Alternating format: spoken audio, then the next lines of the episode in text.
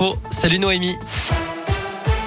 Salut Cyril, salut à tous. On jette un œil au trafic d'abord et toujours cet accident signalé sur l'autoroute A6 à hauteur de Saint-Georges de Renins au nord de Villefranche en direction de Lyon. Donc prudence si vous circulez dans le secteur. À la une, elle faisait sa tournée lorsqu'elle a entendu un nouveau-né crier. Une factrice a découvert ce matin un bébé vivant dans une poubelle à Montbrison dans la Loire. Selon le progrès, l'enfant avait été placé dans un sac poubelle. Il a été transporté au centre hospitalier du Forêt. Une enquête est en cours.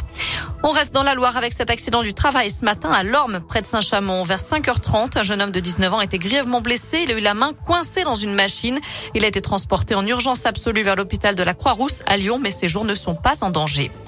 Une marche blanche demain à partir de 10h30 devant la mairie de Rouen, un an jour pour jour après la mort d'Amélie, 34 ans, tuée de plusieurs coups de couteau par son ex-conjoint à. Il est mis en examen pour meurtre sans préméditation. Selon le progrès, il pourrait être jugé l'an prochain. Et puis de nouvelles marches pour le climat partout en France et dans la région. Rendez-vous demain à 10h30 devant la Bourse du Travail à Saint-Etienne, à 14h à Lyon et à Bourg-en-Bresse et à 15h à Clermont lui avait renversé accidentellement et tué le maire d'une petite commune du Var en 2019 après avoir déversé illégalement des gravats dans la nature.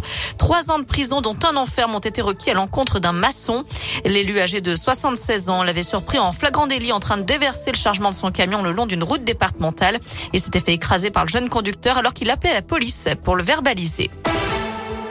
Dans le reste de l'actu, la suite du sommet européen à Versailles, l'UE prévoit 500 millions d'euros supplémentaires pour financer l'achat d'armes à l'Ukraine.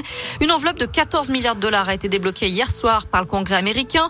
Une réunion du Conseil de sécurité de l'ONU doit se tenir ce soir en urgence à la demande de la Russie au sujet de la fabrication supposée d'armes biologiques en Ukraine.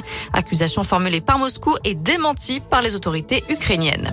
Vladimir Poutine, lui, reste inflexible. Le président russe annonce l'envoi de combattants volontaires en réponse, selon lui, à l'acheminement de mercenaires par l'Occident en Ukraine. De nouvelles frappes russes ont touché ce matin des villes du centre et de l'ouest du pays, certaines situées à seulement 200 km des frontières de l'OTAN. Allez, on passe au sport avec du rugby. À suivre ce soir, le 15 de France, toujours invaincu dans le tournoi destination, va jouer au Pays de Galles. C'est à 21h à Cardiff. Du foot et l'ouverture de la 20e journée, 28e journée de Ligue 1. Ce soir, Saint-Etienne joue à Lille et dimanche, Lyon recevra Rennes à 17h05 à Dessine. Enfin, encore de l'or à Pékin. Maxime Montagioni vient d'être sacré champion paralympique en snowboard et Benjamin Davier en or aussi sur le biathlon longue distance. Ce sont les huitième et neuvième médailles de l'équipe de France, les cinquième et sixième en or. Voilà, vous savez tout pour l'actu. Côté météo, cet après-midi, on reste dans la grisaille, malheureusement. Et puis tout le week-end, on va retrouver la pluie. Et là encore, beaucoup de nuages, mais les températures restent plutôt agréables, hein, comprises entre 14 et 15 degrés.